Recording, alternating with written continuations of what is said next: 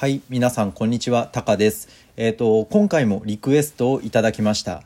今回いただいたリクエストは社畜という言葉です。社畜。社畜というのはうーんとこれは一種のスラング、一つのスラングでえっと言葉と言葉を組み合わせたなんていうのかな、うん、二つの言葉を組み合わせたえっとスラング。最近できた、まあ、ここ10年ぐらいかな。ここ5年から10年ぐらいの間に作られた言葉だと思います。どういう意味かっていうと Google で翻訳してみるとカンパニースレイブカンパニースレイブっていう言葉が出ました。スレイブっていう言葉があるように、まあ、要は奴隷という意味なんですよね。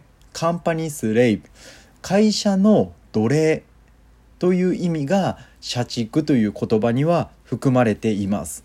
これどういうことかっていうと、えっと、日本語には2つの言葉があって家畜という言葉と会社員という2つの言葉を組み合わせて社畜という言葉が作られています。家畜というのはライブストックですよね牛とか豚とか鳥とかえっと、うん、そのそれぞれの宗教によって、えー、と形は変えると思うんですが牛とか豚とか鳥とか食べるために、えー人間が食べるために飼育されている生き物。それらを家畜と呼びます。ライブストックスですよね。でもう一つ会社員という言葉があって会社員っていうのはエンプロイーですよね。従業員。会社に雇用されている人たち。まあ、働き方はそれぞれだと思うんですがシフトワーカーとかフルタイムワーカーとかいろんな働き方があると思うんですがえーっとそう。つまりオフィスワーカーとか、えーまあ、いろんなこう働き方があってそれらを含めて会社員と呼びます。日本語ではサラリーマンと言ったりします。マンっていうこう男性名詞が使われてますけど女性のことも含めてサラリーマンと言ったりします。はい、それらを2つの言葉家畜と会社員2つの言葉を組み合わせて社畜というこう会社の会社のこう家畜になっているようなこう会社の奴隷として働いているような人を、えー社畜とこう表現する言葉があります。うんと少しですねこれはあのソーカスティックな皮肉な表現でもあって、えー、と自分なんて会社の奴隷なんだよね。自分なんて社畜なんだよね。ってこう自分を、えー自分に対して皮肉を言う時に使う表現ですね。僕なんて月曜日から土曜日まで休みなく働いてるんだ、えー働いてるんだよ。ねまるで社畜だよね。まるでスレイブじゃないか。まるでスレイブか。スレスレイブじゃないか。ちょっと発音 L の発音が難しいので あの申し訳ないんですが、えーこれじゃあまるで家畜じゃないかこれじゃあまるで奴隷じゃないかこれじゃあまるでスレイブじゃないかっていうことで社畜という言葉が誕生しました。でもね僕の意見なんですけど社畜っていうのはスレイブとはちょっと違うと思います。うん、社畜っていうのは確かにライブストックの意味合いがあると思います。会社のために働いてもちろん従業員はね自分のため家族のためお客様のためお客っていうのは、えー、とカスタマーですよね。お客様のサービス向上のため自分のために働いていると従業員は思っていますけれども僕も含めてね。僕も含めてえー、と人のため自分のため家族のために働いているって思ってますけど突き詰めていけば会社っていうのは会社を持っているオーナーつまり、えストックホルダーとか会社のオーナーですよね。うん、会社を作った人のためにあります。うん、そりゃそうですよね。もちろん。誰に利益があるのって言ったら会社のオーナーに利益が還元されますから、えー、と会社のオーナーのために会社は存在しています。その人たちのためにね時間を制限されてえっ、となんだろうやることを制限されてうん。仕事をしているという意味ではライブストックには近いと思います。でもライブストックはスレイブじゃないですよね。スレイブ。難しいな発音。スレイブ。スレイブ。スレイブ。合ってますか？ライブストック。エンプロイエンプロイスレイブ。難しい。合ってますかね？間違ってたらまた教えてください。えっ、ー、とそう社畜っていうのはライブストックかもしれないけどスレイブではないですよね。どう思いますか？皆さんスレイブだと思いますか？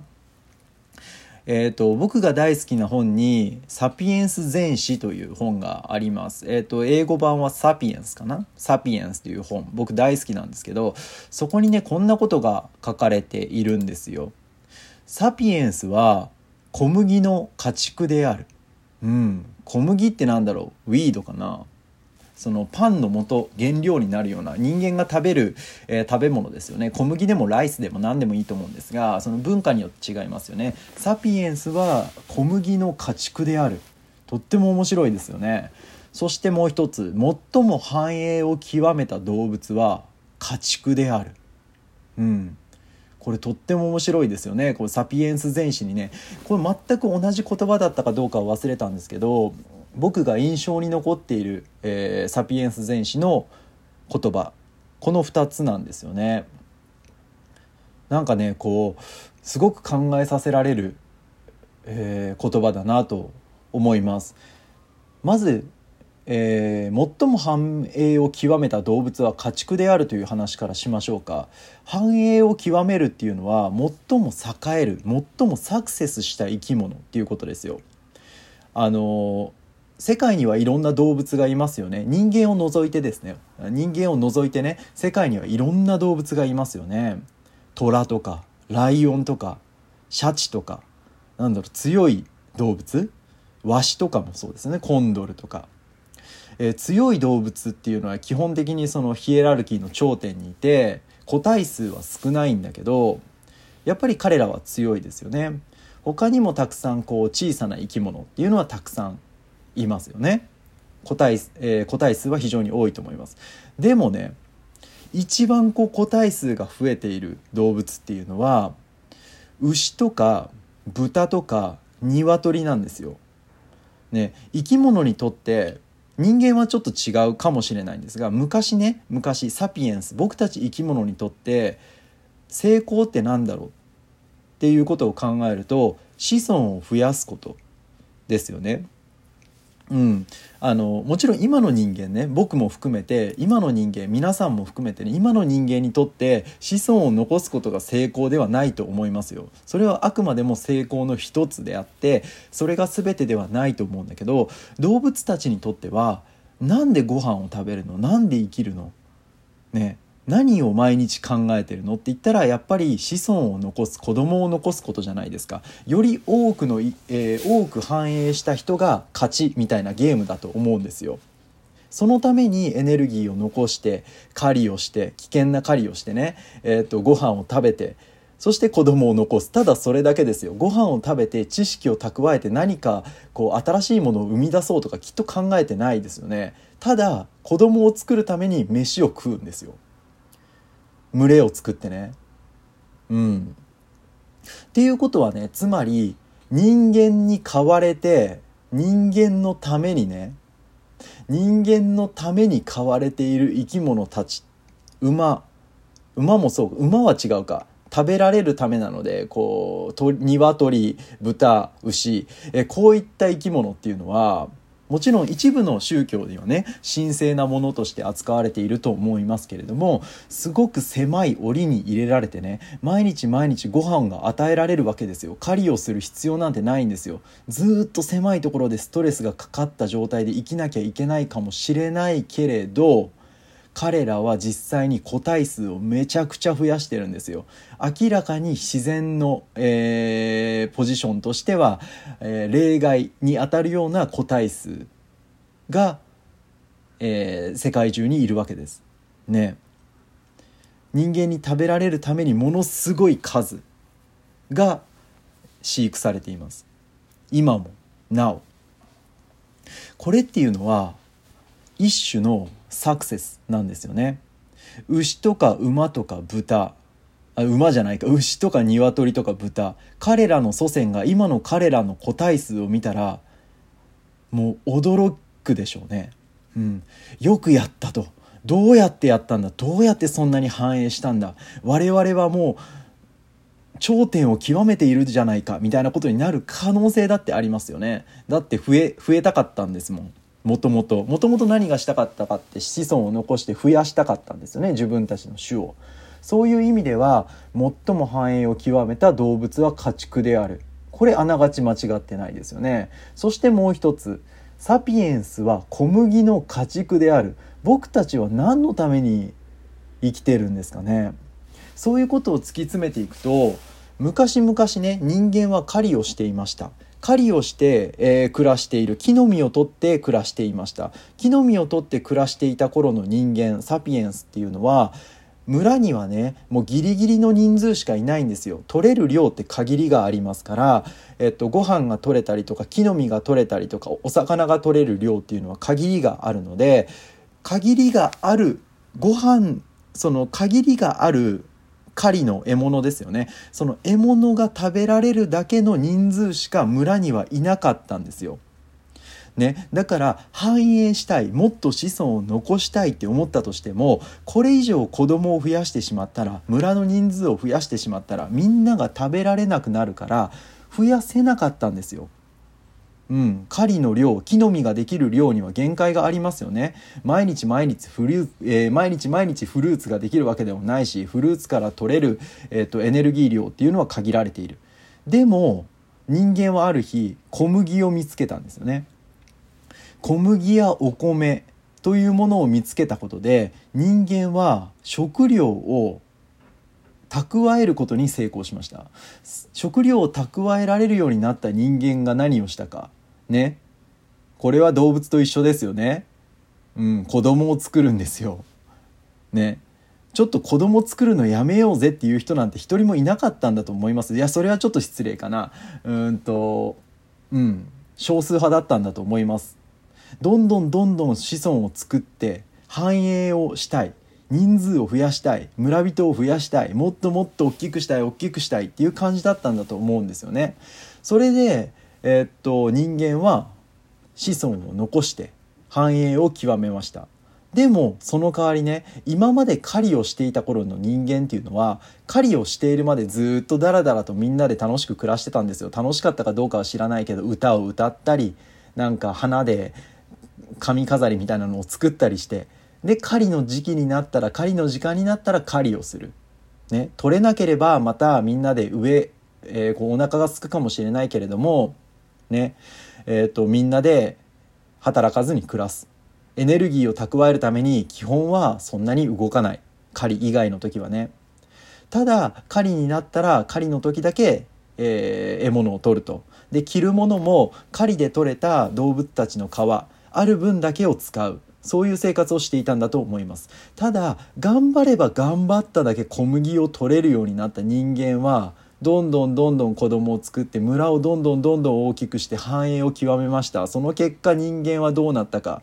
小麦をずっと永遠と世話する必要ができました。ね天候に左右される。その小麦をね、えー、何とかして今年も小麦が取れますようにっていうことで、えー、変なお祈りをしてみたりとか朝から晩までずっとその田んぼにね田んぼってあのありますよね。そのライスを作るね畑とか田んぼですよね。を世話しなくちゃいけなくなった。今まで人間はほとんど寝てたんですよ。ずっと寝てたんですよ。狩り以外の時は。それがね朝から晩まですっごい働くようになったんですよ。働いて働いて働いて働いて。ストレスをかけて働いて。何のために働いてるの？小麦のために働いているんですよ。小麦を育てるために人間は働いている。つまりサピエンスは言ってしまえば小麦の家畜なんですよね。はい、でも実際にサピエンスは小麦の家畜になることで繁栄を極めて今僕たちは顔も見たことがないのに ね全く地球の反対側にいるような人たちにもこうやって声を届けられるような繁栄を極めたというわけです。つまり家畜っていうのは奴隷ではないんですよね。家畜は確かに家畜なのかもしれないけれども社畜もね。家畜の一種なのかもしれないけれどもそれは奴隷とは少し違うんだよ。っていうことです。ただね最後ここ一番大事なんですけどちょっと待ってよって。買われて家畜として生きること。子孫を繁栄することそれは本当に幸せなことなのかということが、えー、これから先僕たちはもっともっと考えていかなければいけない時代になっているんだと思います。だからこそ社畜という言葉が出てきたんだと思います。今まではいいんですよ。うん。朝から晩まで働けばいいんですよ。それが正義だったんですよ。社畜として生きる。会社と、えー、会社のこうために生きる。ね、それで一生を終える。それでストレスがかかったっていいじゃないか。胃潰瘍になったってしょうがないじゃないか。だってそれが人間なんだものって。それでもいいから家族を増やしてね。自分の土地を少しでも大きくして大きな家を建てて大きな車を買ってかっこいい時計を買ってね。それが幸せだったのかもしれないけれどもそうやって家畜みたいにして繁栄を極めることそれが本当に幸せなことなのかということを一周回って考える時代になってきたんじゃないかなと思います。それで出てきた言葉が社畜っていう皮肉ですよね。今まで社畜ってねすごくいいものだったんですよ。あの僕たちのお父さんの世代例えば60代70代ぐらいの人からすると大きな会社に勤めることってすごくかっこいいこと。公務員になること。パブリックワーカー国のために働くことって。たとえそれがね朝早くから夜遅くまでの仕事だったとしてもそれがたとえハードワークだったとしてもそれってダメなことですかね？違いますよね。あそんなに大きな会社に入ったんだ。なんだメルクに就職したの？とかね。メルクがいい会社かどうかわかんないけど、なんだ、ジョンソンジョンソンに就職したの？って、いや、僕は医療関係なんで、そういう、なんだろう、医療メーカーしか知らないんですけど、うん、なんだ、P&G に、えー、っと、就職したんだとかね。ゼネラルモーターズに就職したんだとか、そういう大きな会社に就職することってやっぱり正義じゃないですか。正義だったじゃないですか。ね。社畜として生きることって決して奴隷ではないんですよ。それは誇らしいことだったんですよ。ただ今の時代その社畜として家畜として繁栄を極める。ただ、えー、っと生きる。ね買われて生きる。それは本当に幸せなことなのかっていうことを考える人が増えてきたんじゃないかなと思います。はいということで今日はね社畜という言葉を紹介しながらですねこう今の時代に考えなければいけないことっていう少しなんか深いテーマをお話ししました。どうですかね？皆さん買われて生きる。これはこれに関してどう思いますかね？僕はねその社畜として生きることって、まあ、悪くないんじゃないかなって正直思います。はい。っていうのも僕は、えー、っとまあ、フリーランスとして変われていきない生き方を目指してきたんですけどいざ変われないようになるとその檻から出てね、えー、自由にじゃあ狩りをして暮らしなさいって言われてもやっぱりね定期的に餌が運ばれてくる方が楽は楽なんですよね。気持ちは楽なんですよね。で隣を見れば同じような生き物がいっぱいいるわけじゃないですか。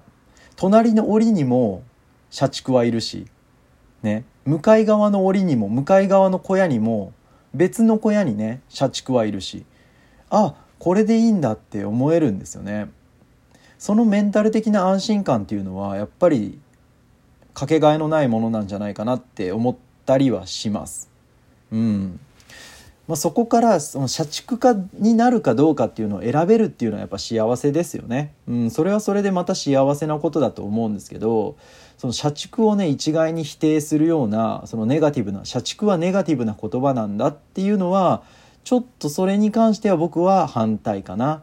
うん、社畜という言葉にはネガティブな意味が込められていて社畜って良くないよねもっと自分のやりたいことができる時代なんだから自分のやりたいことやろうよっていうこの意見には僕はあんまり賛成はできないですね。うん、それも全て選ぶことができる幸せな時代に生まれたんだって思うのかね、そんな余計なことまで考えなきゃいけないような時代に生まれちゃったって思うかは、まあ、自由ですけど。